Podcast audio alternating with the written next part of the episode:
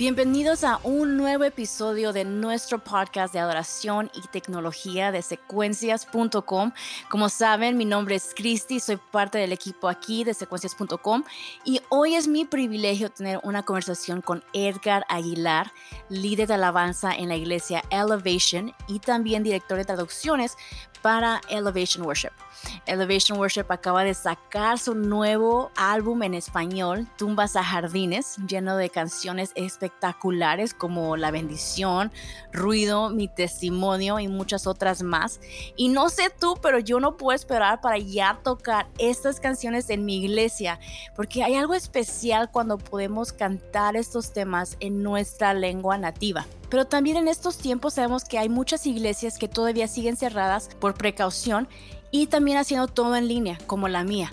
Y nosotros también en la iglesia estamos tratando de limitar costos. Así que ya que en mi equipo usamos secuencias regularmente para complementar nuestro sonido y dejar solo instrumentos que no tenemos en vivo, hemos encontrado que Playback Rentals es una opción excelente para reproducir secuencias cada semana a través de Playback sin tener que pagar por cada secuencia individualmente.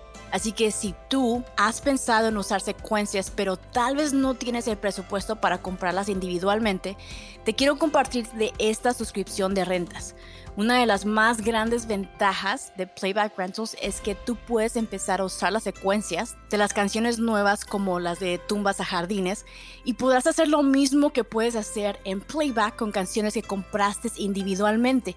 Así que tú puedes cambiar el tono, tempo, ajustar el arreglo, mandar señales MIDI para controlar tus luces o letras y muchas otras cosas más sin tener que hacer una gran inversión para comprar las secuencias. Playback Rentals te proporciona con diferentes paquetes dependiendo de cuántas secuencias necesites al mes a un precio extremadamente descontado. Y con esta suscripción sales pagando aproximadamente solo 10% de lo que pagarías si comprar las canciones individualmente. Así que esto ha funcionado muy bien para nosotros en este tiempo. Y lo mejor de todo es que si rentas una secuencia para tu servicio y decides que esa canción como que no conectó muy bien con tu congregación, Está bien, solo tomó una renta y no tuviste que comprarla completamente, así que no gastaste dinero ni nada de eso. Así que si te relacionas con esto y has estado queriendo usar secuencias en tus servicios, pero no quieres hacer una gran inversión, te recomiendo Playback Rentals. Tú puedes cancelar en cualquier momento o cambiar tu plan y de esta manera tú podrás tener todos los recursos originales para incorporar estas canciones en tu servicio de adoración y crear una atmósfera increíble. Así que si gustas más detalles, te animo a que nos envíes un correo a ayuda.secuencias.com para que nuestro equipo te pueda explicar todos los detalles. Y Elevation Worship hizo un trabajo espectacular al traducir estas canciones y no puedo esperar para que ya escuchen cómo nació el deseo de traducir su música y cómo Edgar navega el proceso de traducción desde las letras hasta el entrenamiento vocal de los cantantes. Así que espero que disfrutes de esta conversación con Edgar Aguilar.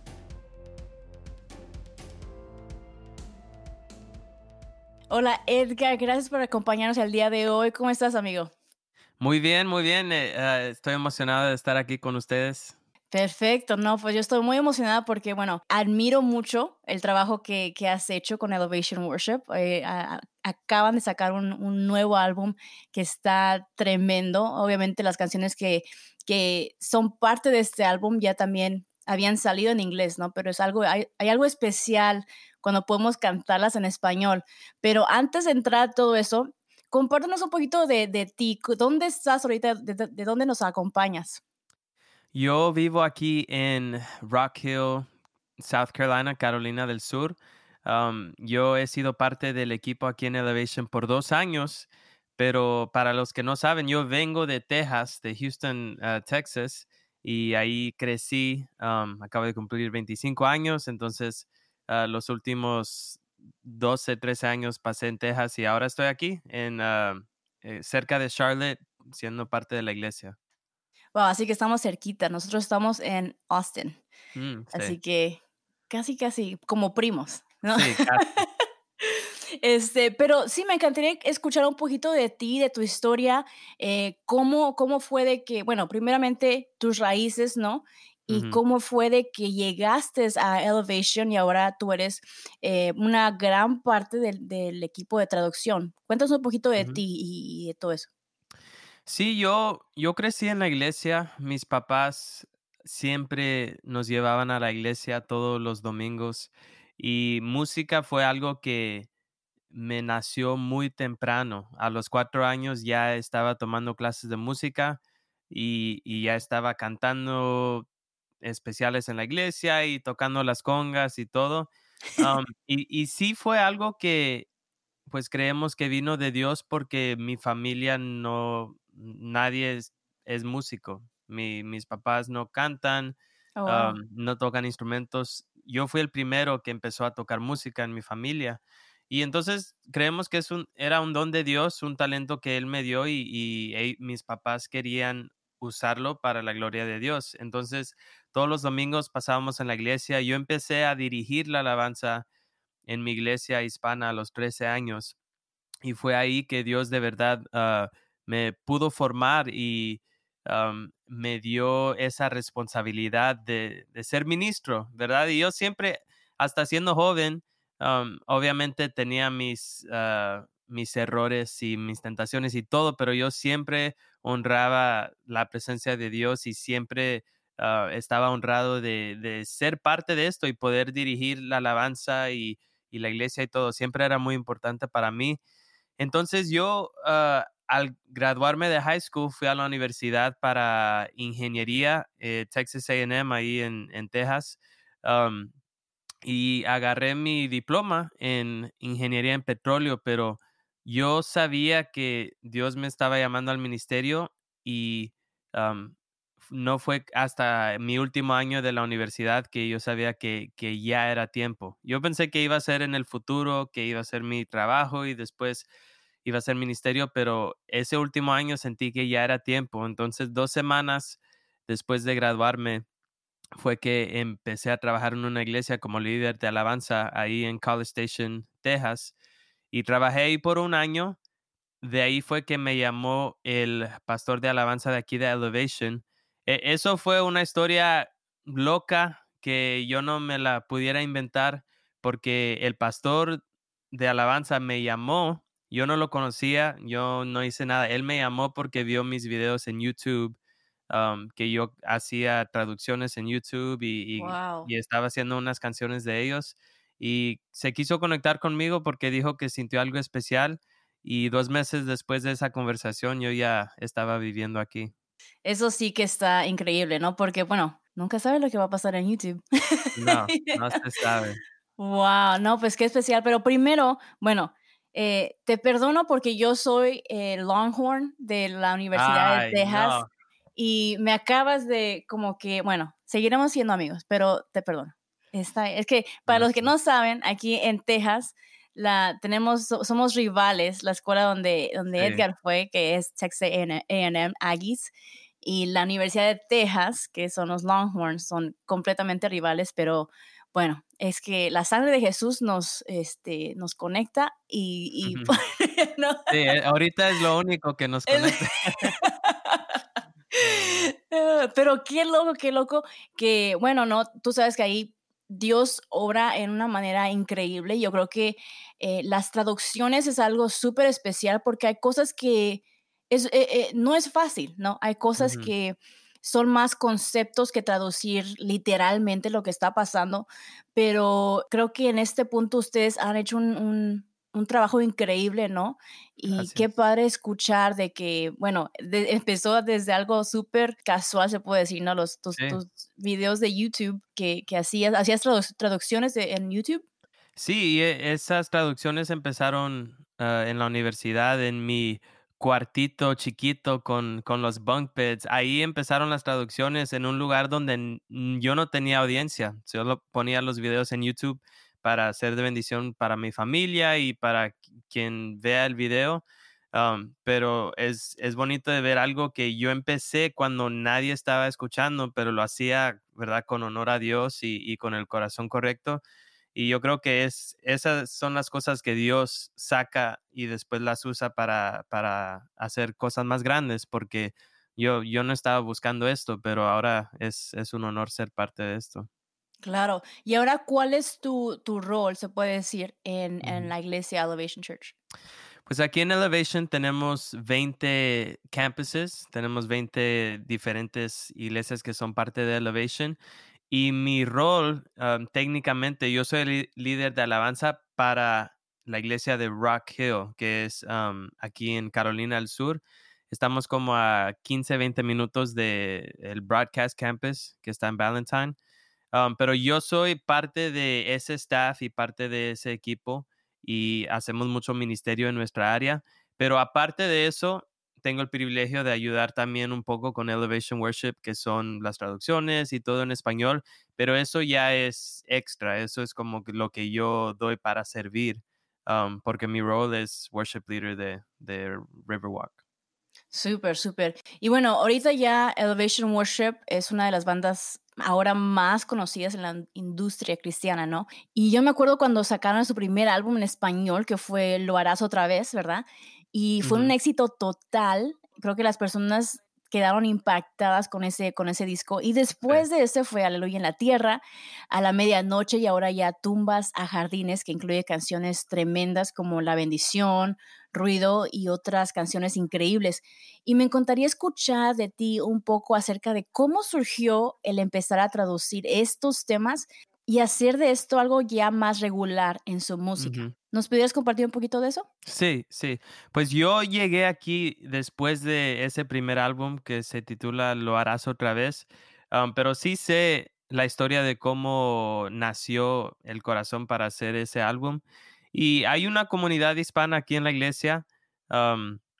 tenemos muchos miembros y, ah, grupos de vida que, que, son en español.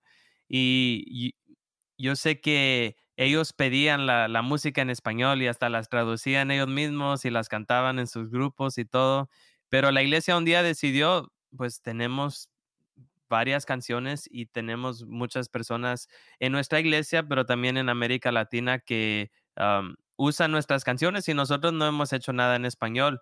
Yo creo que ahí fue donde nació el primer álbum y usaron la ayuda de personas como Evan Kraft, Hope González, Abraham y Cristo Osorio, ellos ayudaron a traducir mucho de ese proyecto y también vinieron a, ayudar con la grabación.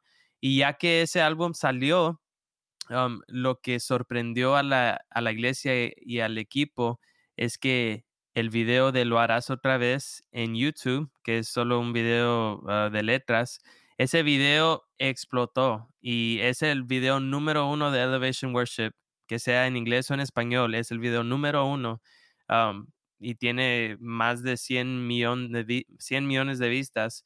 Y yo creo que fue después de eso que el equipo vio que, wow, e, esto es algo que, que, tenemos que tomar en serio. Dios está haciendo algo a través de nuestras canciones en otro lenguaje y ahora hay que tomarlo en serio. Fue entonces cuando yo ya vine a, a formar parte del equipo y he podido ayudar que todas las canciones que grabamos ahora salen en español. Wow, y sabes que para, para también como que este, agregar a lo que dijiste de, del video de YouTube, la canción lo harás otra vez en secuencias.com. Ah, se ha mantenido en el top 20 de todas las canciones del catálogo. Y el top 20 lo que, lo que enseña es este, las canciones que están siendo más populares en las iglesias y lo harás otra vez ha sido, no se ha bajado en los top desde que salió. Eh, siempre, desde que salió. Desde que salió como casi como por un año estaba en el número mm. uno o dos. y había también otras, otras este, canciones de ese álbum, pero específicamente lo harás otra vez. Hasta el día de hoy, si tú vas a secuencias.com, tú vas a encontrar lo harás otra vez en el top 20. Porque esa canción está tremenda, ¿no? Pero, pero qué especial porque Dios está haciendo algo tan tremendo con, con Elevation Worship y me, me, alegra mucho, ¿no? Como, como mexicana, este, que podamos también cantar estas canciones en nuestro lenguaje nativo, ¿no? Porque como que hay un poquito de, bueno, hay una diferencia, pero no sé, no sé a ti si te, si te relacionas con esto, pero como que a veces me gusta cantar canciones más en español porque tiene, no sé, no sé qué tiene, no, no, sé qué es. Ay, es, más, pasión. Ah, más pasión, más unción, no sé, ¿no es cierto? Pero tú, tú tienes una, una preferencia o en inglés o sí, español. pues yo crecí en una iglesia hispana y todas las canciones que yo tengo de memoria de niño y, las que me traen memorias son todas las canciones en español de Marcos Witt, Juan Carlos Alvarado, ah, Jesús Adrián Romero. Eso es lo que yo crecí. Entonces, para mí, cuando me siento en el piano para adorar y, recordar esos tiempos, ¿verdad? De, de, los tiempos que hemos pasado con Dios, casi siempre es en español.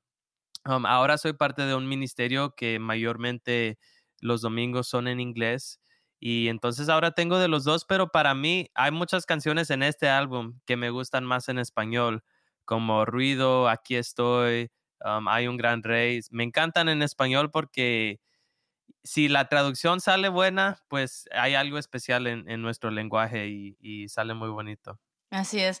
Pero bueno, tú también estabas comentando de que ustedes ah, reunieron a, Evan Kraft, a Hope González, a Abraham Osorio, Cristal Osorio, a diferentes personas para que también pudieran contribuir a esas traducciones, ¿no?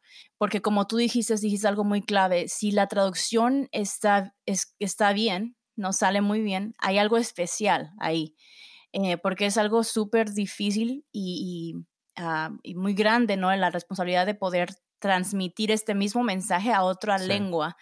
Ah, con esa misma pasión, ese mismo poder. ¿Cómo fue de que, bueno, decidieron, vamos a, tener un grupo un poquito más grande y poder hacer o construir una buena traducción?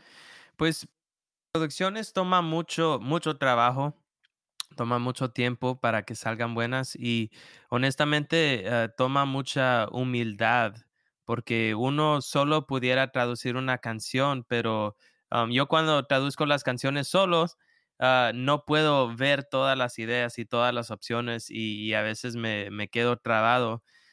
pero usamos un grupo de personas y, obviamente no, no las traducimos con el público, pero usamos un grupo con, con ellos que han traducido muchas canciones y entre todos nos ayudamos y damos ideas y al final yo soy el que pongo todas las palabras juntas y, voy decidiendo con qué idea vamos a ir. pero yo creo que igual como escribir una canción, igual como hacer un proyecto, igual como cualquier cosa, somos mejores en equipo y podemos combinar todos los dones que Dios nos ha dado para hacer algo mucho mejor. Súper, no, me encanta eso, ¿no?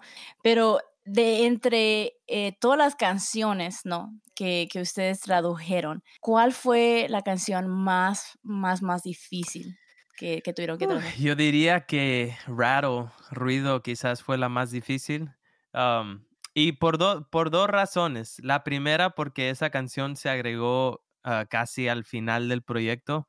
Igual, en inglés no era parte del álbum, pero esa canción se escribió y, la cantamos en Easter o eh, en Pascua aquí en Elevation y fue tan impactante esa canción y ese video de YouTube que se agregó a, la primera canción del álbum.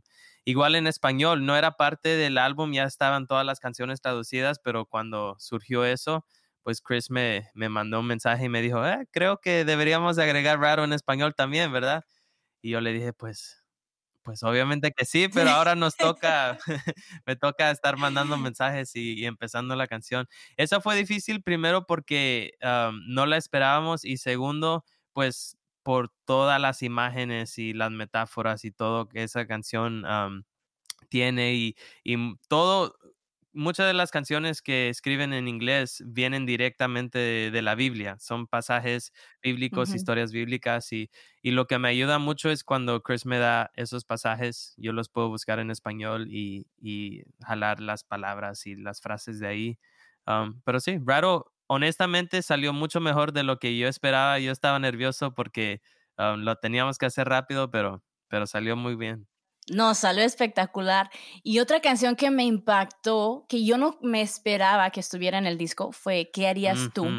Cuéntanos un poquito de esa canción. Primeramente, ¿cómo nació? Eh, no sé si tú sabes de la canción originalmente y por qué fue de que ese tiempo tan especial decidieron eh, traducirlo al, para el álbum. pues esa canción en inglés, What Would You Do, surgió igual de un momento espontáneo en la iglesia uno de nuestros líderes de alabanza, nuevos que se llama Isaiah Templeton, le, le decimos Zeke.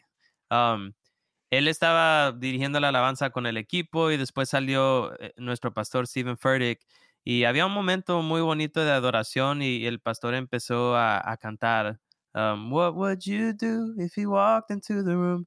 Y eso lo tomó Zeke y lo convirtió en un, en un tiempo de adoración, wow, impresionante. El video creo que se, se puede ver en YouTube, el original en inglés. pero fue tan impactante ese momento que el equipo decidió agregarlo también a, a, la grabación en vivo. y la forma que surgió en español es que yo creo que no nos esperábamos qué impacto iba a tener esa canción junto con There is a King. There's a King y What Would You Do? La respuesta después que salió el álbum en inglés, había muchas, muchas personas que decían que ese momento era su, su, favorito del álbum. Y yo creo que por esa respuesta, What Would You Do? se agregó después que raro en español. Se había agregado ruido y después recibí otro mensaje de Chris Brown y me dijo, ah, era un mensaje con Chris Brown y también con Zeke y me dijo, yo creo que deberíamos de también agregar, um, what would you do? Y yo le dije, pues, ok, vamos, vamos, aquí vamos. Sí, ¿por qué no? Y sí, entonces empecé a traducir esa canción que ah, se, se, ve simple porque al principio solo es una frase, um, pero después hay muchas variaciones de esa frase. What would you do? What would you say? You know, how would you sing? How would you shout? Y con por tener solo ah, poco espacio para decir todas esas cosas, pues sí, sí se hizo un poco difícil la traducción, pero wow, él puede cantar y, ah, y le salió buenísimo en español. ¿Cuáles son algunos elementos que mantienes en mente al traducir canciones? Ya que, como tú dices, hay muchas palabras en inglés que no se traducen muy bien al español. Así que, ¿cómo, ¿cómo navegas esas situaciones? Sí, pues para mí eh, siempre casi tomo tres pasos el primer paso siempre es traducir el mensaje. Yo siempre empiezo con el mensaje y, voy traduciendo casi literalmente para que no se pierda lo que está diciendo la canción y, para de verdad traducir el corazón de la canción. Siempre empiezo con el mensaje. Después que he traducido la canción, en ese primer paso regreso y, empiezo a, editar frases y palabras como que para que vayan con el ritmo de la canción, ¿verdad? Porque si cantamos This is my testimony, no podemos agregar muchas frases como que yo sé que este es mi testimonio, no se puede, no se puede hacer así, no, no suena como la misma canción. Entonces empiezo a cortar palabras y, y, mover cosas para que vaya con el ritmo. Este es mi testimonio y ya después que tengo el ritmo, regreso una vez más el tercer paso a tratar de encontrar rima. Y si puedo hacer esos tres pasos y al final encuentro rima, tengo el mensaje, el ritmo y la rima, para mí ahí es cuando siento que tenemos una buena traducción. y es difícil, a veces es difícil encontrar esa rima o encontrar ese ritmo y mantener el mensaje. A veces cambiamos el orden o cambiamos una frase para que pueda tener rima, porque hay, muchas traducciones en nuestro mundo que son muy literales y aunque captan el corazón de la canción, no suenan bien en español, no, no fluyen. y yo creo que esa es una canción que no puede captar el corazón de un latino porque suena como que ¿verdad? No, no están cantando una canción que fue escrita en español. Y la meta de nosotros es que la canción suene como que nació en español. Y es una canción verdaderamente de un, de un corazón hispano, ¿verdad? Y bueno, tú también, bueno, traduces ese proceso de traducir las canciones y ahora para interpretarlas, tú también ayudas a, a, los cantantes a poder aprender cómo cantar las canciones, ¿no? Y yo he visto que ustedes en sus, en sus letras, en, su, en las, las hojas de las letras ponen diferentes ah, signos y, este, diferentes cosas, ¿no? Símbolos para poder enseñarles o guiarles en cómo pronunciar todo eso. Así que tú también les guías en, en cómo hacer eso. Sí, yo, yo ah, dirijo el, el estudio, o la sesión en el estudio cuando grabamos en español. y básicamente soy como el vocal coach de, de cada persona. Lo que me encanta es que siempre son los cantantes originales en inglés que la cantan en español, porque así se siente la misma emoción y la misma voz, la misma textura. pero cuando les enseño en español, básicamente he tomado, ah, he tomado la dirección de que no les enseño cómo hablar español, no les enseño cómo cantar español, les enseño cómo debería de sonar, cómo ellos no saben qué están diciendo, no saben qué están cantando, pero mi meta es que les les enseñe exactamente cómo debe sonar en español y no solo las palabras, pero cómo se unen todas las palabras en vez de este es mi testimonio. Chris puede decir este es mi testimonio porque se combinamos muchas palabras y para mí esa es la dirección que tomo para que el producto pueda sonar como alguien que, que habla español y, y pues sí, así le damos. Y bueno, finalmente me encantaría que pudieras compartir algo a Latinoamérica como parte del equipo de Elevation Worship, ¿no? Porque yo creo que es algo espectacular el, poder tener estas canciones en español y tener eh, como que un puente, ¿no? Entre dos culturas tan, tan diferentes, pero tan hermosas al mismo tiempo, ¿no? Así que me encantaría si pudieras compartir algo a Latinoamérica de parte de Elevation Worship acerca de, de estas canciones. Sí, Sí, pues nuestro corazón es que ah, podamos ser una familia y podamos adorar, pero que pueda ser auténtico para ustedes, para Latinoamérica. No queremos limitar estas canciones solo aquí en Estados Unidos, pero queremos que también se puedan hacer en iglesias en todo el mundo.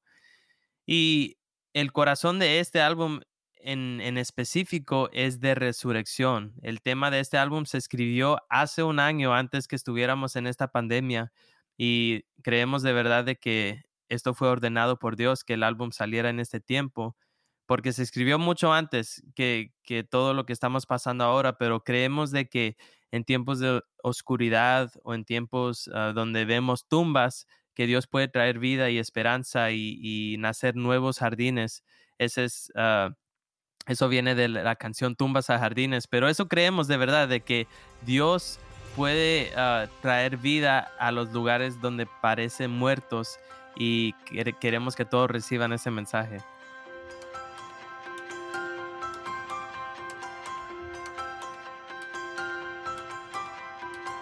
Esperamos que hayas disfrutado de este episodio con Edgar Aguilar acerca de el proceso de traducción de Tumbas a Jardines y los otros álbumes también que Elevation Worship ha sacado en español. Recuerda que tú puedes encontrar todos los recursos de Elevation Worship en secuencias.com para usarlos en tus servicios de adoración. Nos vemos en el siguiente episodio.